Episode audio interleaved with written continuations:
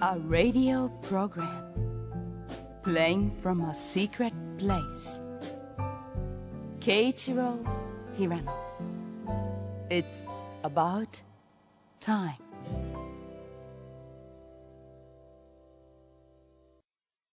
ご機嫌いかがですか平野啓一郎ですはじめまして、トムセン陽子です。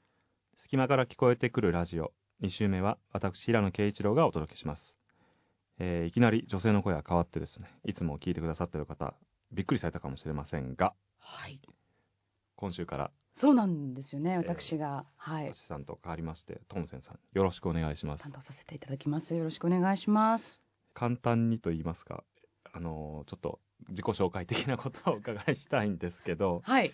深夜の時間っていうのはどうですか？今まで。これが、はい。あのずっと憧れだったんですよあそうです。深夜番組って、はい。ラジオってね、はいはい。ずっとあの小さな頃ははい。深夜に聞いてたものだったので、はい。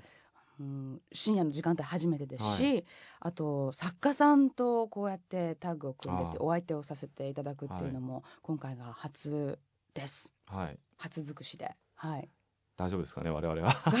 どうでしょうかね。リスナーのあなたが決めるっていうところですかね。はい、まあでもあのおいおいまあ深夜ですしあのぼちぼちやっていはい、よきましょろしくお願いします。う、トムセンさんはちなみに、あのまあお名前がトムセンさんですけど、はい。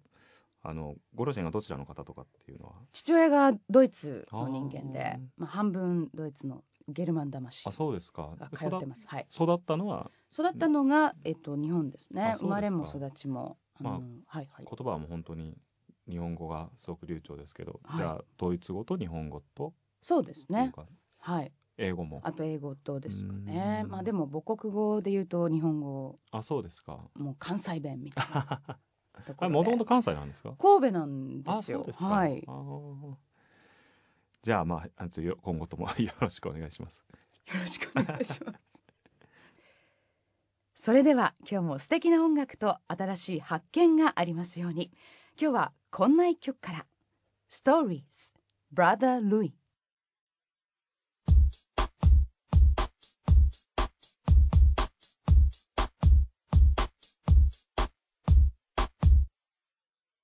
隙間から聞こえてくるラジオ。平野啓一郎のそろそろいい時間。改めまして平野啓一郎です。トムセン陽子です先ほどお聞きいただいたのは Stories Brother Louis というナンバーでした。はい。これはあの1973年に一応全全米ナンバーワンヒットということになった曲で、はい。まあ、僕の知り合いがものすごくあの、まあ、暇なと言っちゃ悪いんですけど、うん。まあ、ものすごくあの音楽の好きな人がいてあの1960年ぐらいからあのこうビルボードで毎月1位になった曲をうん全部編集して 僕に CD にくれたことがあるんですよ。2000年ぐらいいまで、はいはい。それでなんかその CD をあのまあやっぱり昔のヒット曲知らない曲結構いっぱいあって、うん。車でよく聞くんですけど、まあ、そういう中での発見がいろいろあって、まあ、それもあこの曲もそうやって見つけた曲の一つでストーリーズはねなんかあのいわゆるこう一発屋うん。だったみたいなんですよね。へー。この曲だけものすごくヒットして、はい。あといろいろ調べたんだけどあんまりあのヒットした曲はなかったみたいで。しかもあごめんなさい。あカバーなんですね。そうですね。はい。もともとはあのホットチョコレートっていうイギリスのソウルバンドのうん。曲だったみたいで、僕最初声聞いた時この人たちあのイギリスのバンドだと思ったんですよね。うんうん。あのスティーブ・マリオットとか あのロッド・スチュワーツとかずっとそのイギリスのあのハスキーボイスのはい。シンガーたちのなんか系譜だなと思って、はいそしたらなんかあの実はアメリカのバンドだっていうのが分かって。アメリカなんですね、うん。ホットチョコレートで言うと私あのステレオフォニックスっていう、イギリスウェールズのバンドがいるんですけども、彼らがですねホットチョコレートの「あの You Sexy Thing」っていはいう曲をカバーしていて、あそれで知るんですけども。あそうですか、えうん今回もですねこれ初めて知りましたね。なんかねどうして一発屋だったのかなって結構まあこの曲いい曲だなと思って、うん。あの声もいいしずっと思ってたんですけどねあの YouTube に彼らの動画が今いっぱいアップされていてそれを見てね、うん。なんとなく分かりましたね。一発屋である理由が、うん、なんかねいろいろあったと思うんですけどボーカルがちょっとねこうやっぱこうスター性がない。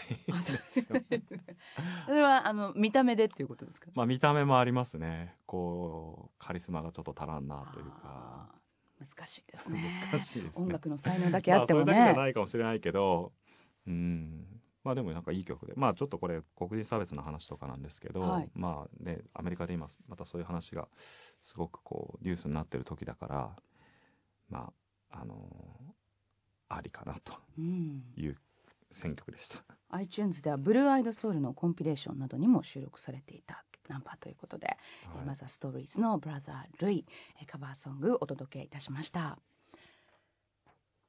さて、えー新年度が始まりましてあまはい。り気づかずにはいるんですが、えー円安の進行ですとかあとはい原材料価格ね、えー価格の高騰などで、えーいろんなものが値上げしているんですよね。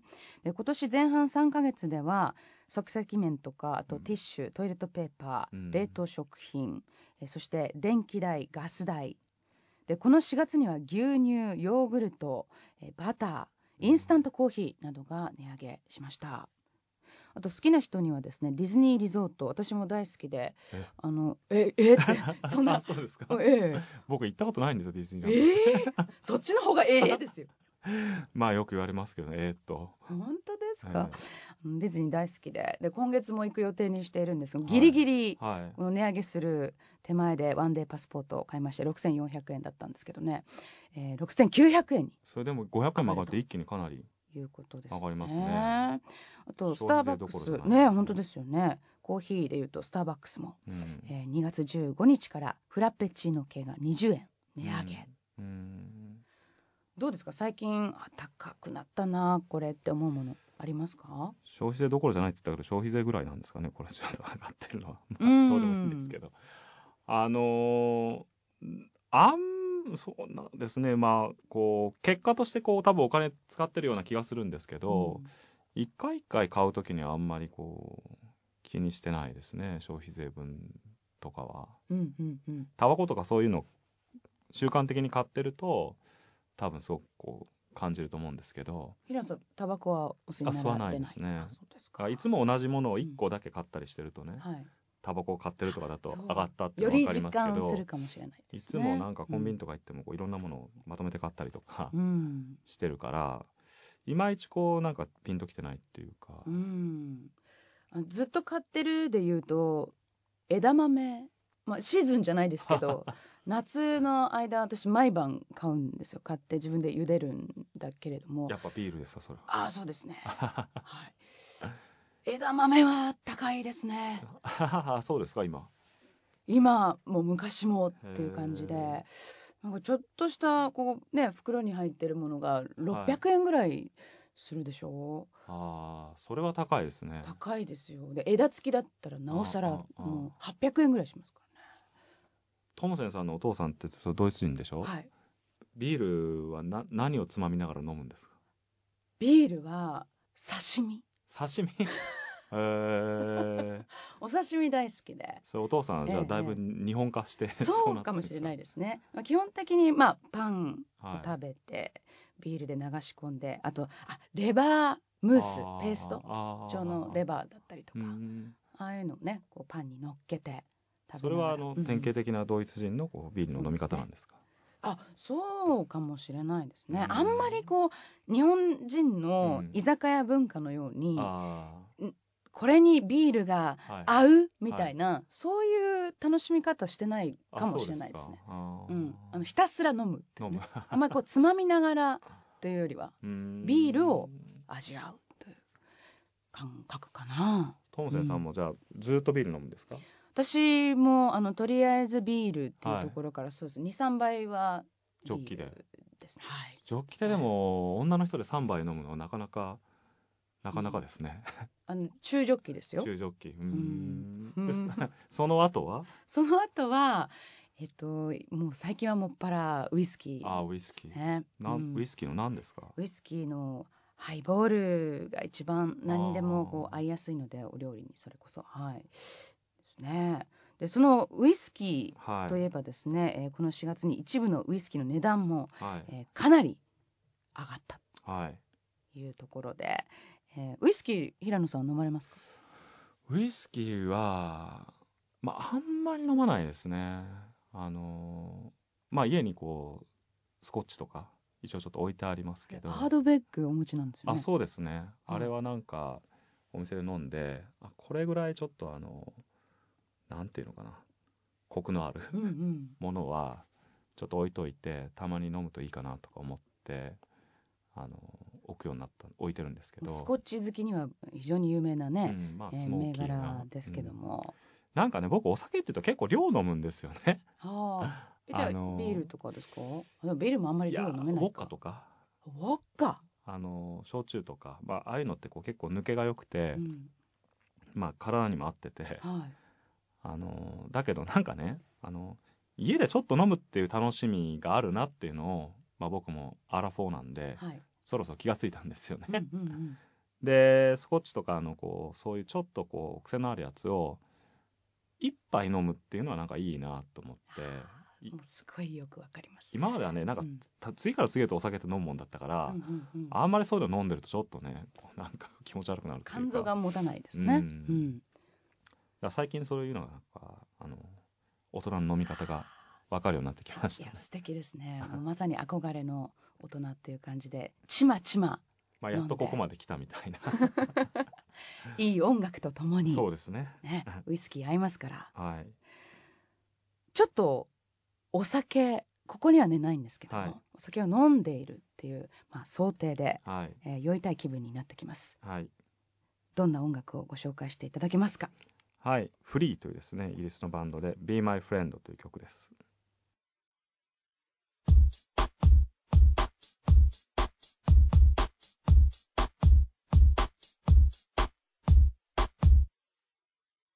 お聞きいただいたのは Free Be My Friend でしたはい。渋いそうですね。まあ、このボーカルのポール・ロジャースって人は、なんかさっきのそのイギリスのロックバンドのハスキーボーカル系のまあ代表的な人で、うんさっきのストーリーズのボーカルもまあそのグループかなと思ってたんですけど、最近このフリーっていうバンドのあのベーシストが死んじゃったんですよね。はいアンディ・フレイザーさんっていう人が。それでなんかちょっとこう久しぶりにこうストーリーズをかけようかなと思った時に、まあ、じゃあ次ちょっとフリーの曲かけようかなと思って、僕はね、なんかあのーまあこのすごい古いバンドで70、今のあの曲も71年のライブアルバムから、あの聴いてもらったんですけど、ええ。僕ね、あのなんかこの、まあこの時代の70年代のロック結構好きなんですよね。うん。それで、まあ自分がロックを聴くようになって、やっぱりロックミュージシャンがみんなブルースの影響を受けたっていうこうインタビュー読むとね必ず言うんですよね、うんうんうん。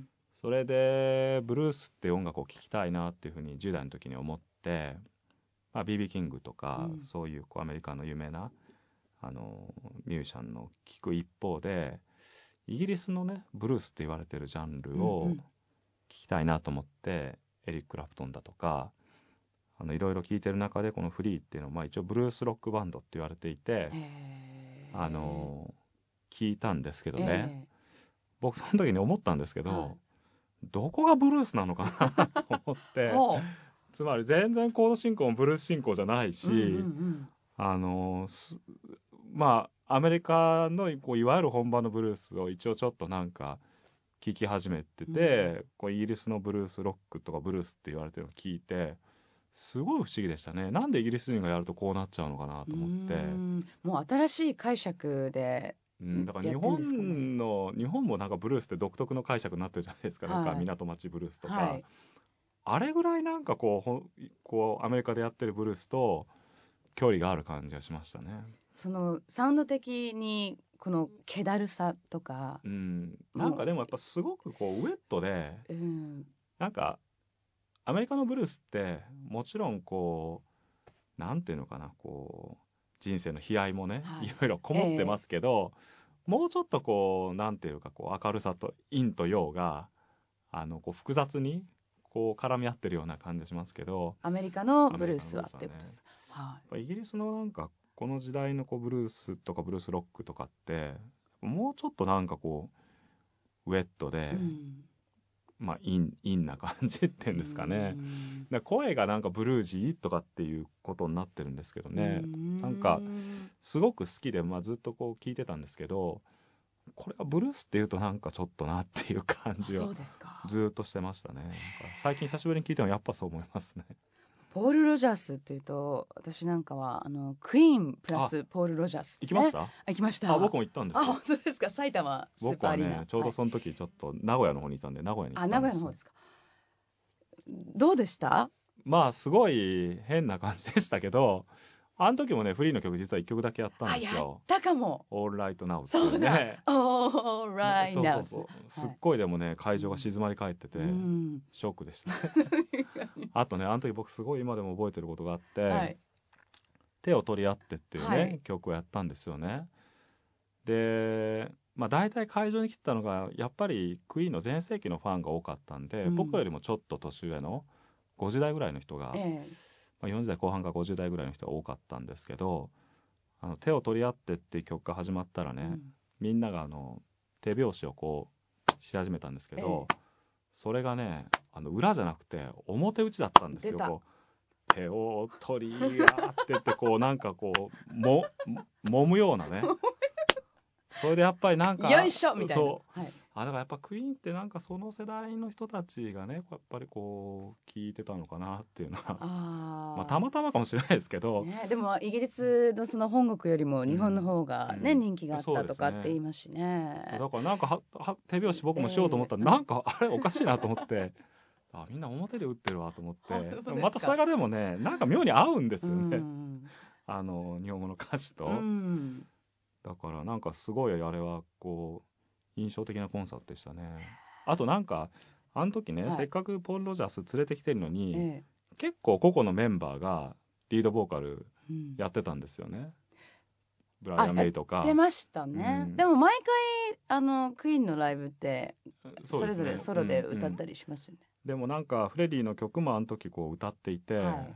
まずなんか歌えるとにびっくりしたんですよね、はいもうすごいキーも高いでしょ。ドラムの誰だっけ？えっ、とドラマーの人。あのすごいうまいですよね、歌ね。そうだから、まあ、あの時ベースだけあのジョン・ディーコンだけ来てなくって。そうですね。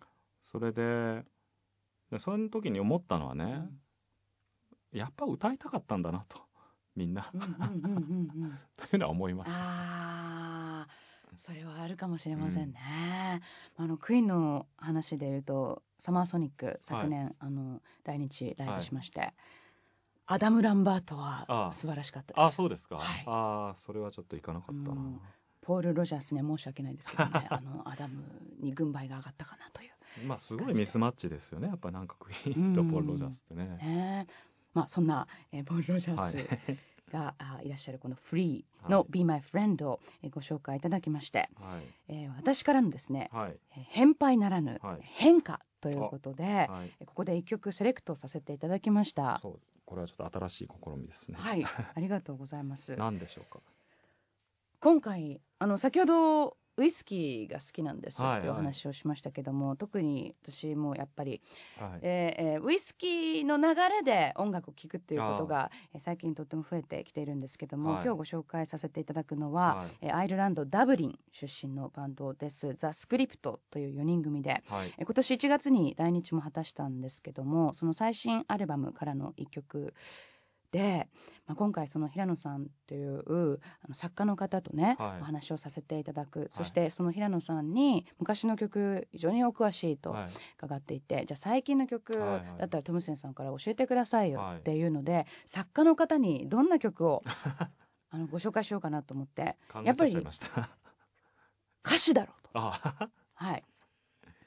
失恋ソングなんですけどもあ歌詞がねーはいもう非常に美しくていわゆるその韻を踏むというか、はいこれはあの和訳ももちろんあるんですけども、もう英語であぜひともはい読んでほしいっていう、ちょっと一節をちょっとだけいいですかーね。はいえー Where's the good in goodbye?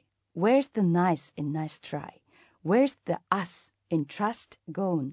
Where's the soul in soldier on? Now I'm the low in lonely, cause I don't own you only. I can take this mistake, but I can't take the ache from heartbreak. うーんこの韻あすごい美しい。で、あの昔ってね、はい歌詞って覚えませんでした。覚えました最近ってそんなにこうそうです必死ねに歌詞カードを読んで一緒にそのアーティストの人と歌いたいっていう気持ちがうん。あの薄れていたんだけれども、ええええ。私久々にこの曲を聴いてあの歌詞に感動しましてあはは美しさに感動して覚えたんですよ。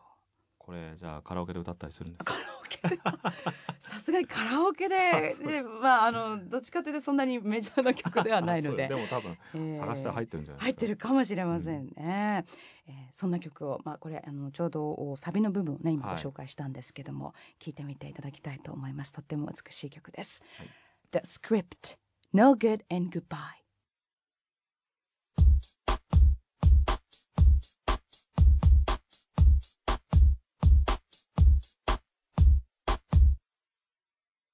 隙間から聞こえてくるラジオ。平野啓一郎のそろそろいい時間。ザ・スクリプト No Good in Goodbye、えーお送りしましたけどもね。お邪魔いいしました。ですね。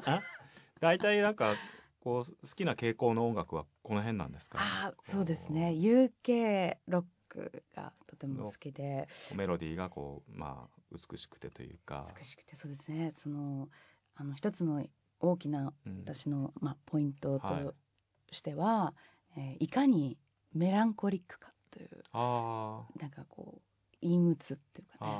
でもレイディオヘッドみたいな感じではないですそこまで 陰鬱になるとあの若干弾いてしまう。まああのアルバムによってはね、はいはいはい。はいなんですけども、うんまあ、コールドプレイとかね、うん、美しいなと思いますね。うん。はい。あんまりこうパンクみたいな感じでもないんですか？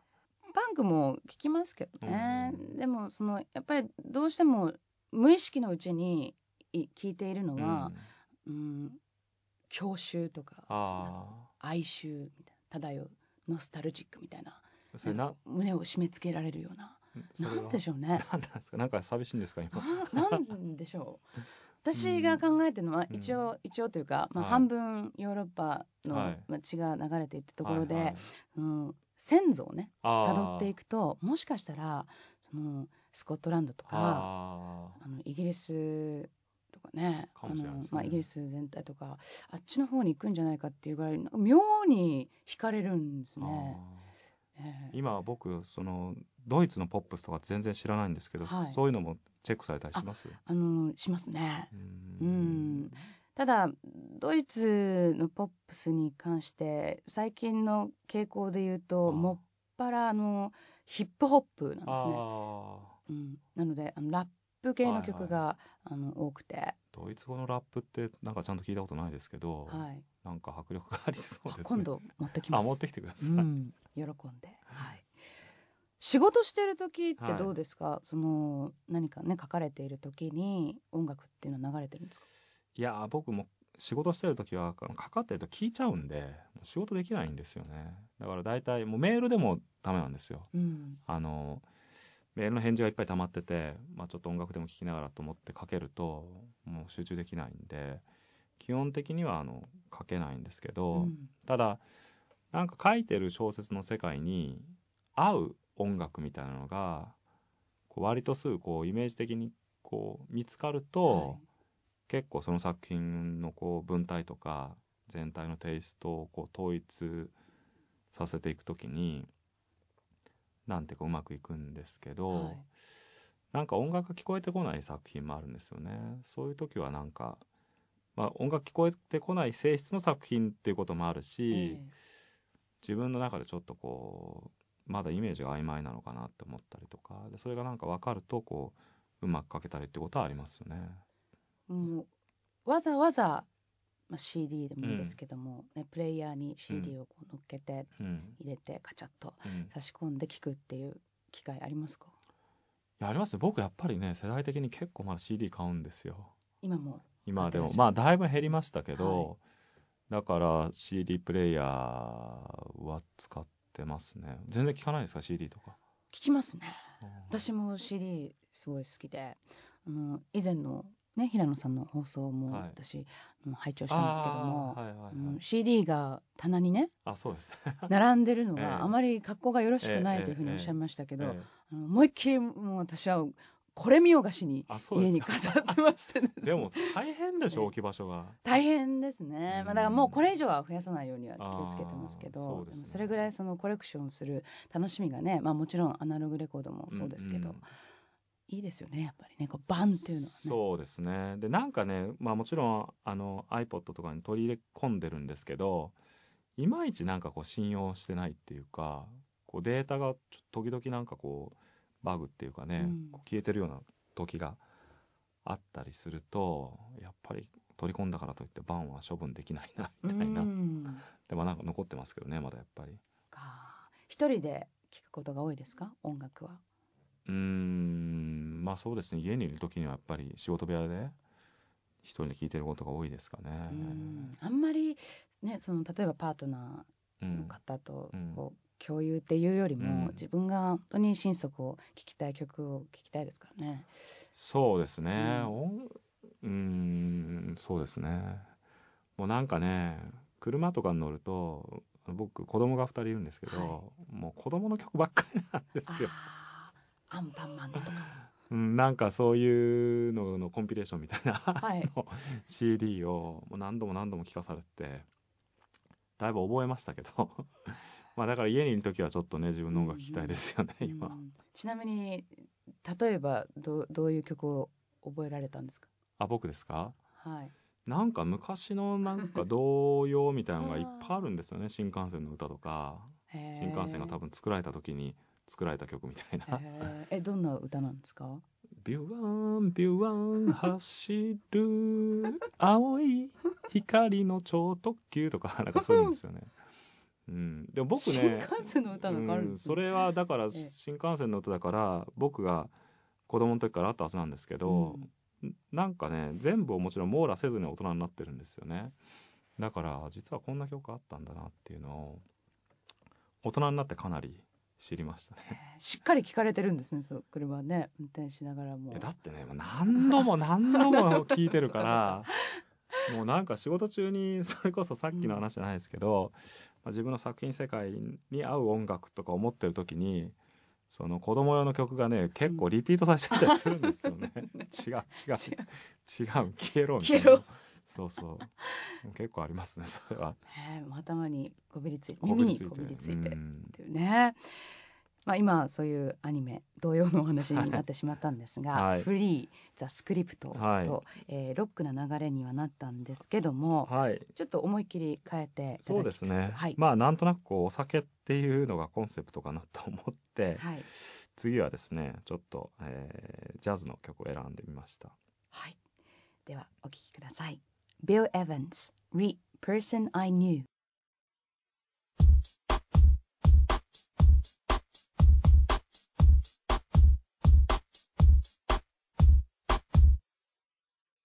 お聞きいただいたのはビル・エヴァンス Re Person I Knew でした。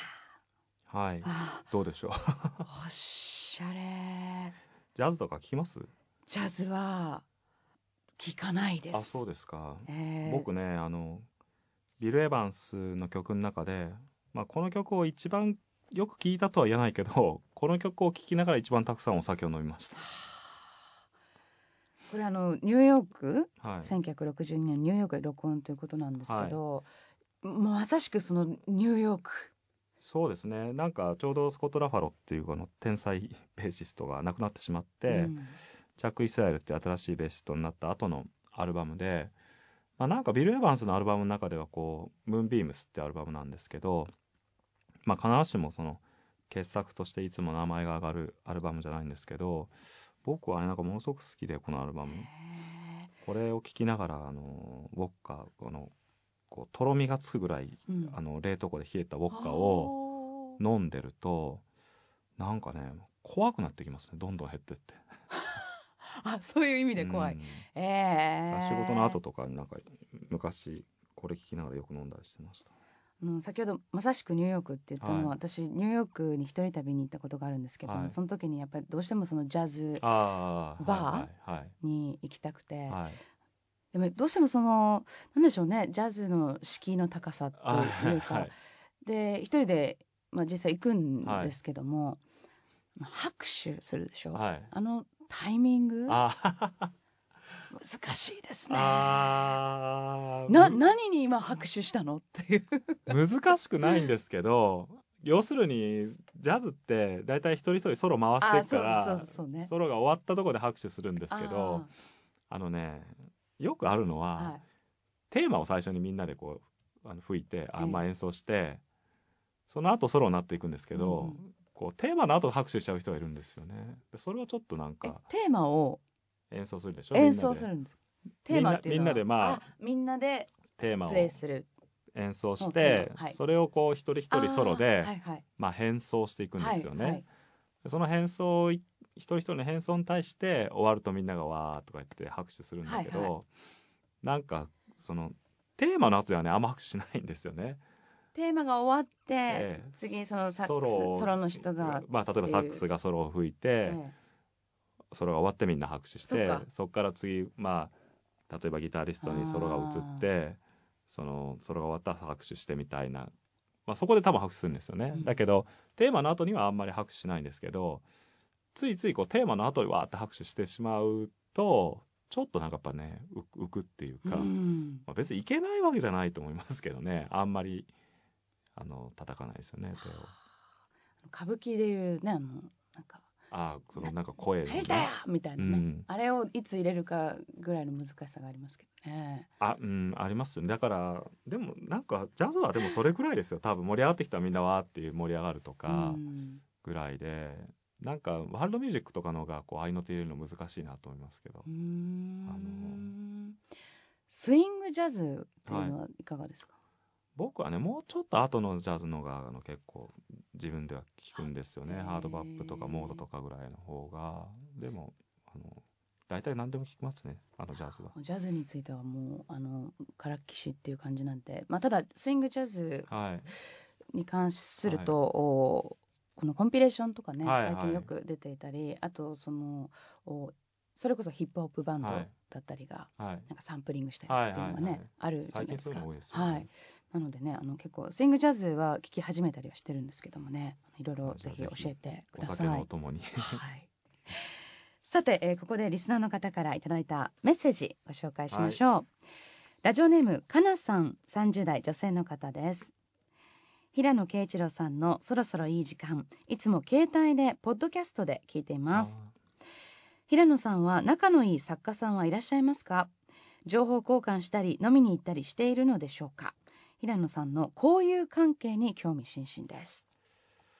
そうですね。今僕飯田橋文学会っていう、まあ、作家とか、まあ、翻訳家とかの人たちが集まってちょっとお酒飲んだりする会っていうのを2ヶ月に一遍ぐらいやっていて、えそこでは、まあ、中村文則さんとか田中伸也さんとかあとまあ作小説家じゃないですけどロバート・キャンベルさんだとえか、うんまあ、いろんな人が集まって柴咲友香さんだとか、あのーまあ、お酒飲みつつ喋ったりとかうん。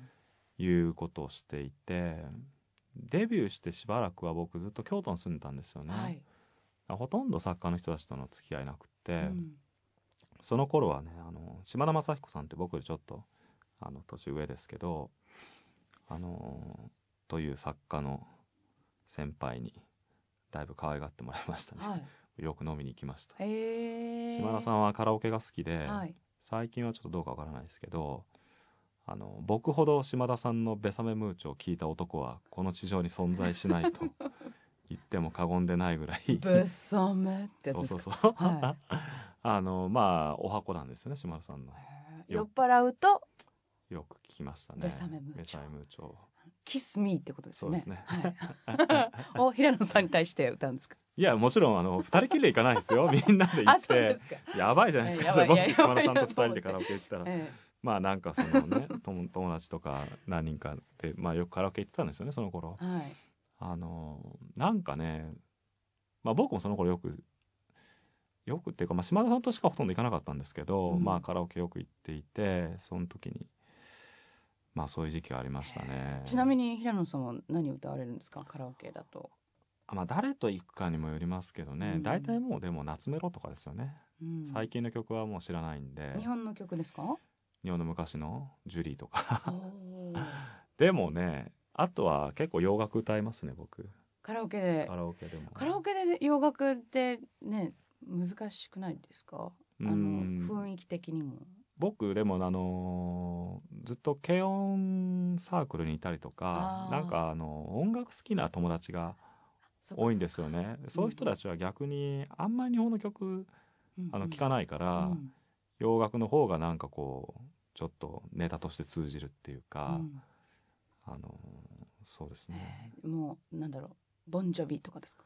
ボンジョビとか。相当やっぱり酒が回ってこないと、うん、リビン・オン・ナ・プレイヤーあたりでも僕ね 結構それこそあの歌の歌詞とかね、ええ好きですよ。あなんかはい「ジーナは努力しても報われない」みたいなねうんうんうんうん。う ん歌でしょ？あれはなんかいいなと思いますけどね。うっかりなんかこう誰かが面白がって入れてええ。途中までは結構ね歌えるんですけどね、最後すごい転調して高くなるんですよね。あそうですね後半ありますね。その辺でみんななんかちょっと一瞬我に返るってあいう。か、そんな嘘。うん、そうかな。そうですね。ん、やっぱなんかカラオケで洋楽で定番っていうとね今ボンジョビかなと思ったんですけど。でもトムセンさんの年齢とかだと、どうボンジョビなんてでもだいぶあれでしょ？それこそ。あでもねあの高校生の頃にちょうどあのバッドメディシンが入ってるアルバムとか聞いてましたよ。あれトムセンさんどういくつでしたえ私35です。あそっか。じゃあそんなに僕より下でもないんですね。そうですね。僕は39なんで、はい。そうそう僕はちょうどね中学1年生ぐらいの時にあの曲流行って TDK のカセットテープの CM とかにも使われたりしてましたよね、うんうんうん。いいですね。カラオケもねもう少し仲良くなった。らああ行きましょうか。カラオケに カラオケに行って仲良くなるっていう順番かもしれないですよ。あそうね。飲みに行きましょうかね、はい。ぜひちょっとあの今ミキシングルームで、はい。あの一緒にっていう顔をしてるかなと思ったらしてなかったです。みんなで一緒に。あ二人でも。ぜひ喜んで。えーかなさんメッセージありがとうございます。番組宛てのメッセージお待ちしております。番組のホームページアドレスは www.jfn.jp スラッシュ SORO SORO です。えーこちらのメールフォームからお願いします。またツイッター、フェイスブックでも情報発信中ですえー次はですね、まあ、10分ぐらいあるんで最後まで聞けるかどうかわからないんですけほど最後が盛り上がるから最後まで聞きたいんですけどね、えーまたジャズの曲です。ではお送りしましょう。マッコイターナートリオフィーチャリングマイケル・ブレッカー Flying High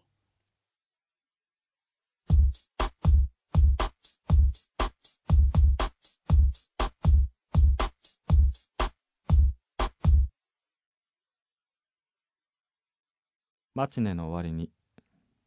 書。ここにあるのは牧野聡と小峰陽子という二人の人間の物語である。彼らにはそれぞれにモデルがいるが差し障りがあるので名前をはじめとして組織名や出来事の日付など設定は変更してある。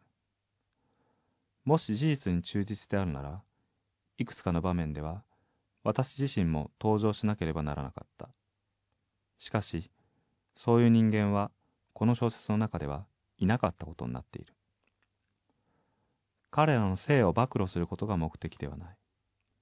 物語があまねく事実でないことが読者の興をそぐという可能性はあるのだろう。しかし人間には虚構をまとわせることでしか書けない秘密があり虚構のおかげで書かずに済ませられるさまつじもある。私は現実の二人を守りつつその感情生活についてはむしろ架空の人物としてはばかりなく筆を進めたかった。出会った当時彼らは人生の道半ばで制度を踏み外しつつあった。つまり40歳という一種独特の繊細な不安の年齢に差し掛かっていた。彼らの明るく喧騒に満ちた日常は続くと想像しても続かないと想像してもいずれにせよ物うかった。彼らもまた半ばそれと知らず暗い森の中へと歩んでいったが新曲のダンテはそれをこう説明している。どうしてそこに入り込んだのかうまく言えない。当時私はただもう夢中だったからそれで制度を捨てたのだと。実際彼らにとってもそうとしか言いようがなかったろう。牧野聡と小峰陽子とが互いに対して抱いていた感情は何と言うべきだろうか。例えば友情であったのかそれとも愛だったのか。二人は苦しみとも癒しともつかない時には憎しみのようでさえあった強い信頼を保ち続けたがいずれにせよそれをただ肉体にのみ尋ねてみても答えは返ってこないだろう。彼らの関係について知っているのは私の他に一人だけいる。それが誰であるかはすぐにわかるだろう。しかし彼女は二人がただ愛し合っていたことだけを信じていて実際に何があったのかは知らない。彼女はそれについては一切口外しない。できればなかったことにしたいと願っている。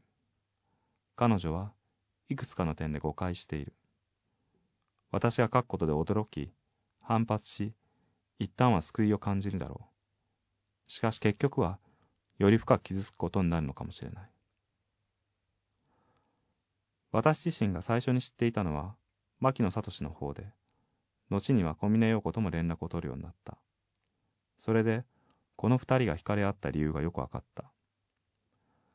彼らの性の奇跡には華やかさと赤涼とが交互に立ち現れる。だからこそその魂の皇王には今時珍しいような。それでいて今より他の時には決して見出し得なかったような美しさがある。私は二人に憧れを感じていた。一体他人の恋愛ほど退屈なものはないが彼らの場合はそうではなかった。なぜだろうか。仕事の合間に二人について考えることはここ数年いくつかの大きな幻滅を経験していた私にとって束の間の現実逃避となった。最初から私には不可能な人生だが自分ならどうしただろうかとよく考えた。彼らの人生にはいろいろと謎も多く最後までどうしても理解できなかった点もある。私から見てさえ二人はいかにも遠い存在なので読者は直接的な共感をあまり請求に求めすぎると肩透かしを食らうかもしれない。そのうちに私はどうしても彼らについて書きたいと思うようになった。しかし実際に筆を取ったのは書くべきだと感じてからである。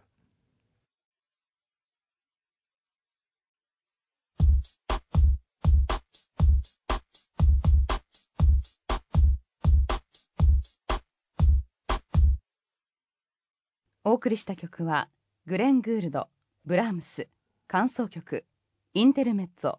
第2番イチョウチョウでした。はい。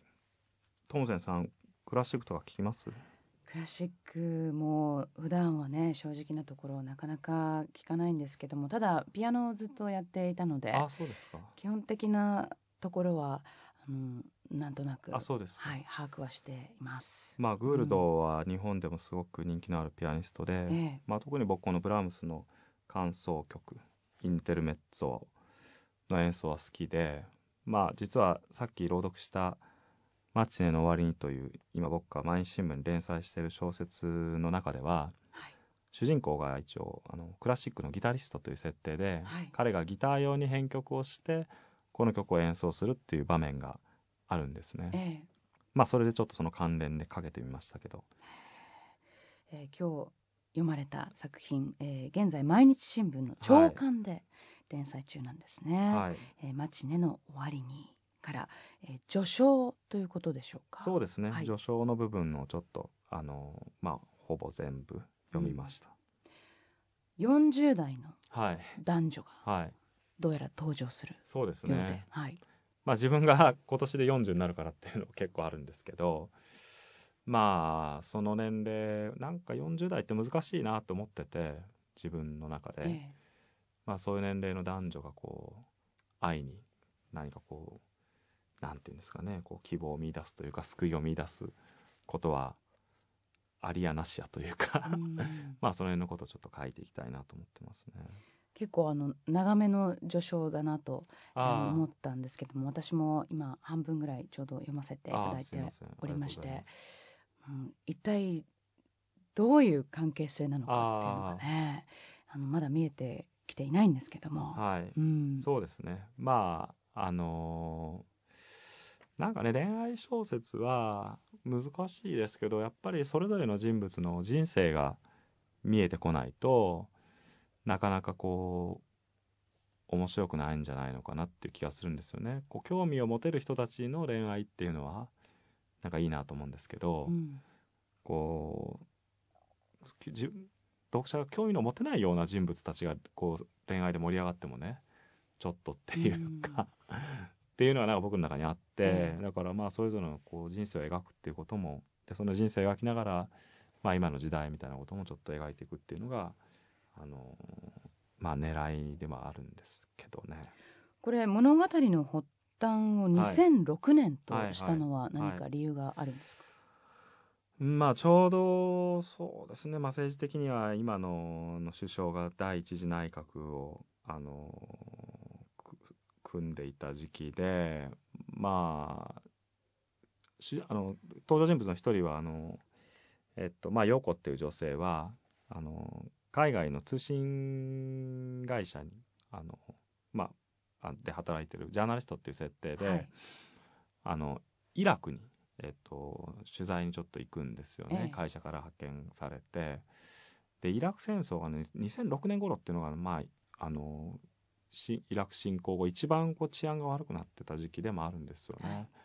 でそこにちょっとこうやっぱりそういういろいろな矛盾っていうんですかね、うん。あの戦争自体のがこう如実に現れてもいて、まあ、今の時代変えていく時にそこにちょっとフォーカスするっていうのはいいなと思っていたのと、まあ、全体の物語のこうタイムスケールの中でやっぱりその辺の時代が起点になるってまあその2000何年まで続くっていう話かなと思っていて、うんまあそういうちょっとこうもろもろ含めて ですかね。うんまあ、社会的にもお非常に不安定なああそうですね。うん時代うに、ん、まあその心情の揺らぎだったり悩みっていうものを抱えているうん。男女が、まあ、主人公というところで、ファンの方その平野作品が読めるっていうところで毎日新聞に変えた、ね、新聞の購読を始めたっていう方も多いんじゃないかなと思いますけど、反響っていうのはもう来てますか？そうですね。今毎日新聞だけじゃなくて実はノートっていうあのウェブサービスでも、はい。これをずっとあの読めるように10日遅れで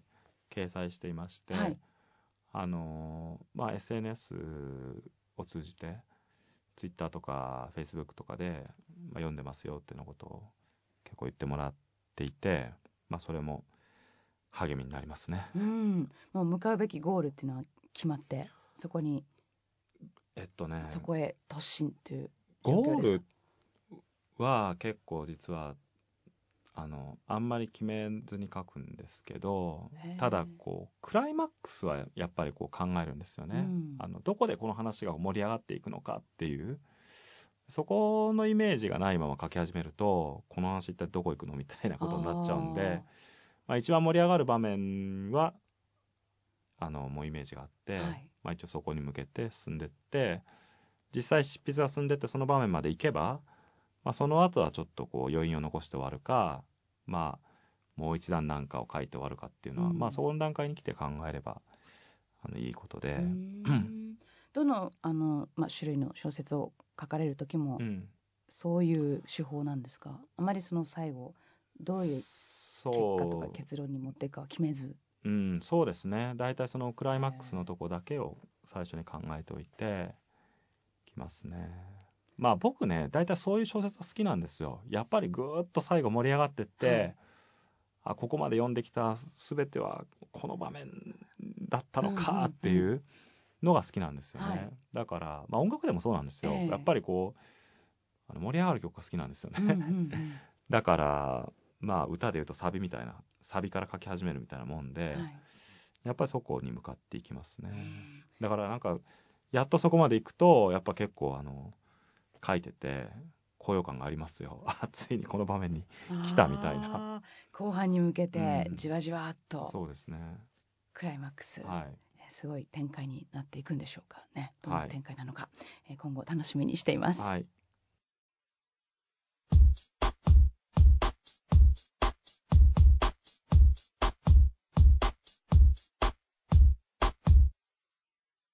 隙間から聞こえてくるラジオ平野啓一郎のそろそろいい時間いかがでしたか？